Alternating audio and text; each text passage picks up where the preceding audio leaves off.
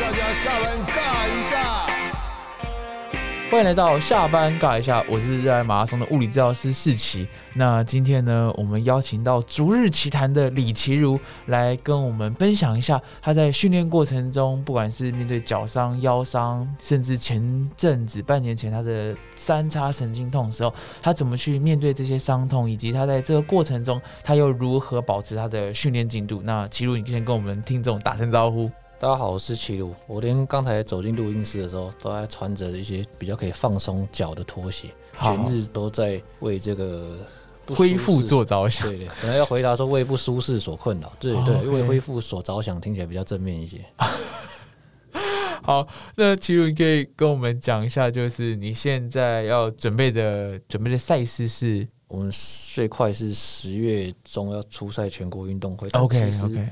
我比较在意是在二十天之后，全国运动会之后二十天还有秋季杯公开赛。OK，因为那个比赛就可以单一项初赛三千公尺障碍，那也比较符合我的目标，就是要。跑到这个亚运的参赛标准，这样。OK，OK，哇！所以齐如接下来是是有一个亚运的大目标的。那齐如，你现在可以跟我们讲一下，你这半年，也许是三叉神经痛，也许是你脚的一些伤，那你通常都怎么处理他们？好，我其实身上现在主要存在的就是比较容易下肢，特别是脚底板，嗯，然后小腿，嗯。会比较容易酸痛疲劳，跟会有三叉神经痛，三叉神经痛痛起来的时候会晚上没办法休息啊，痛个一整夜，痛痛半夜是非常崩溃。对对对，那后来发现是把身体的一些松解，在结缔组织方面，嗯，那它就会好转这样子。是，但这也是大工程，需要一段时间，因为不是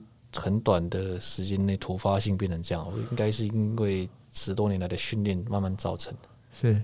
那你可以跟我们简单分享一下，就是你最近有在做这个结构疗法，它的概念跟它的宗旨，你怎么去操作这些这些处理？哦，它的概念就是，其实恢复比热身更重要，而且恢复不是当下训练完你看到那几十分钟，恢复应该是你训练完可能后面两三天，甚至更长。是刚才在闲聊间有跟世奇谈到。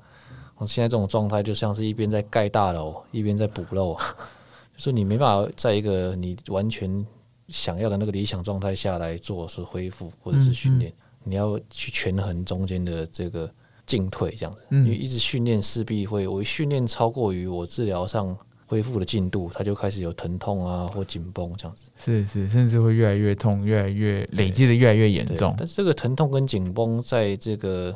这个零式结构疗法的这个概念之下，其实它只是一个警讯啊。嗯，就是我们这个痛，它只是反映了身体那个受气，你可能是某些地方被拉扯住，或是张力太大，它才会有痛这样子。你就说了嘛，你同时在补漏又在盖房，那我相信现在跟你主要配合的治疗师，他应该也会有一些不同的想法。他是怎么建议你呢？就是当他看到你现在这个状况啊，你总是腿在酸，脚底会紧的情况下。他会说叫你先休个半年，或是说他会给你这些建议吗？哦，他是跟我说来，无非是希望可以继续从事运动，所以他从来不会说怎么样停。OK，这样子，他的治疗方法也算，因为他不会引起很大的刺激，他就只是把你的身体的位置透过摆出一些体态，还有他帮你做呃一些局部的调理，但是都不会造成疼痛。就说你一做完马上就可以再继续训练，就是可能你现在离开那个房子。然后就可以训练，或者说隔天马上就可以继续很强度，不会不会像如果你一般被大力的按压，或是你有甚至是整副整骨子，你会有一些影响。他他那个是不会这样子。那他也有跟我给我一些回馈，就是怎么样可以改换放松的顺序啊？那你可以在我们节目简单的就是分享一下，针对你个人的状况，你有一个什么放松顺序？其实像我放松身体的话，现在最新得到的建议是，我会先放松全身性的，嗯。因为你一跑完身上会紧嘛，对。但其实你把脚弄松了，搞不好，嗯，来自于手造成对脚的影响，你还要把它卸除。因为身上会紧不紧啊？这些跟张力有关系。那它张力的平衡会有跨关节的问题，嗯，就是说你踝关节、膝关节啊、髋关节也有可能会受到手腰部的影响，所以全身性要先松一下。是，那全身性松，你就会不会用局部的伸展，你就会走一走啊，做一些甩动啊。那再来开始要放松下肢的时候，会优先放松前大腿、股四头肌，OK，然后才放松这个腓骨附近。嗯嗯嗯，然后再近前的部分就是小腿前前外侧。对对对对对，然后再来踩到小腿的这个腓肠肌、比目鱼肌。后方，嗯，对对对，那最后才脚底板。最后才处理脚对对底板。哦，所以其实这结构疗法也是非常个人化、克制化的处理，针对每个人的需求跟方式可能也会稍微的不同。他强调的就是全身的放松，因为其实从我们物理治疗的角度来讲，全身筋膜也是相连的。刚刚齐如其实有讲到三个字叫做跨关节，对其实以跨关节来讲，我会很直接跟大家分享，大概就是我们的腘旁肌跟腓肠肌。腘旁肌就是我们大腿后方这两大束，它有四条肌肉。那腓肠肌呢，就是小腿后方这内外两大束。那它们在膝窝的后方啊，其实有很明显的相交。那刚好这个腘旁肌啊上接就是髋关节，那腓肠肌啊下接踝关节。所以当它们在膝盖又相交的时候，其实腓肠肌到腘旁肌，它相当于踝关节到髋关节，它们都有一个很强的。的怎么讲？筋膜强度的相连。那过了髋关节之后，往上其实又有一些呃，我们叫做坐骨跟髂骨之间的韧带，髂坐韧带，然后再往上接到我们的我们的竖脊肌群。所以其实脚到髋到腰到整个背，它光是这一条线，其实就有一个很明显的相拉的感觉。所以其实大家在拉筋的时候，如果你在拉腿后搭上这个低头啊、弯腰的动作，你应该会很明显的有感觉。当你紧绷的地方再搭配这个弯腰，其实就会很明显的在拉紧。这个是帮这个齐如刚就是补充一下，关于为什么跑个步，其实连上半身都要放松。那因为其实就像你刚刚讲的，盖楼房的同时，你也在补漏。那我相信很多喜欢运动的人，他们其实都有一点与伤共存的经验。你会怎么去形容跟怎么提醒？因为就像你讲，你也在补漏。那你觉得，如果想要在成绩上有进步的话，他们在面对自己酸痛的时候，应该要把握哪些原则会比较好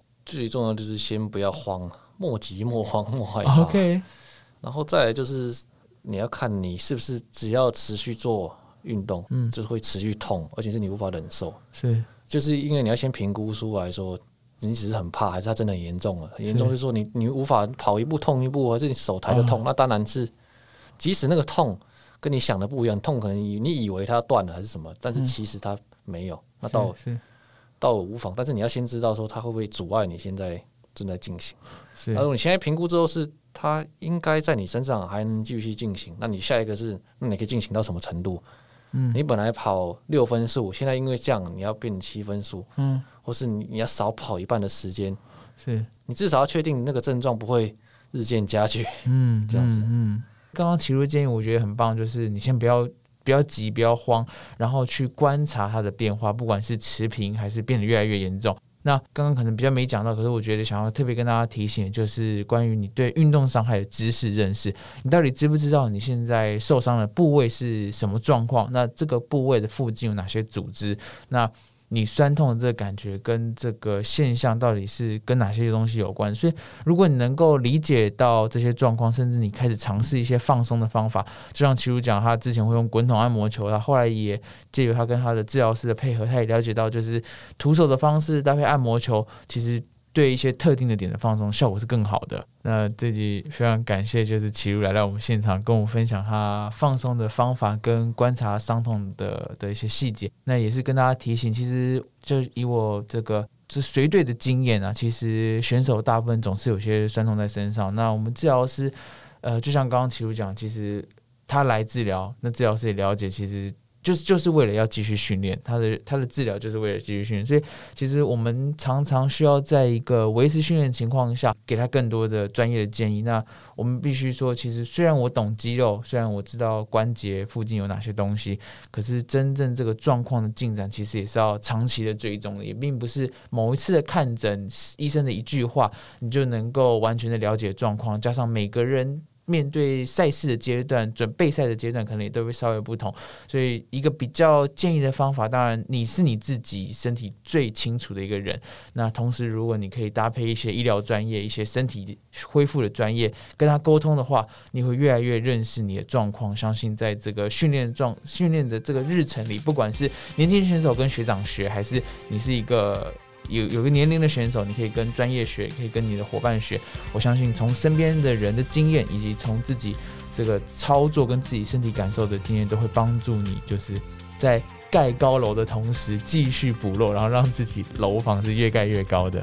好，那这一集呢，再次感谢齐如来到我们现场。那如果你对节目喜欢的话呢，可以在这个各大 podcast 平台按下订阅，或者是到马拉松治疗师的粉砖以及。下班尬一下，尴尬的尬的 IG 留言给我们。那我们这一集就就到这里喽，大家下集见，拜拜。